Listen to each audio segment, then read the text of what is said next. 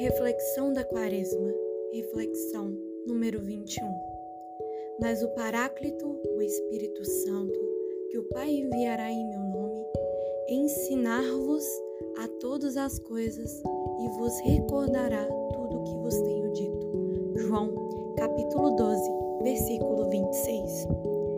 O Senhor Jesus envia seu Espírito sobre nós, para que tenhamos sabedoria para exercer todos os papéis que nos designou para fazer aqui na Terra: maternidade, paternidade, trabalhar, estudar, sermos bons filhos e filhas, servir a comunidade.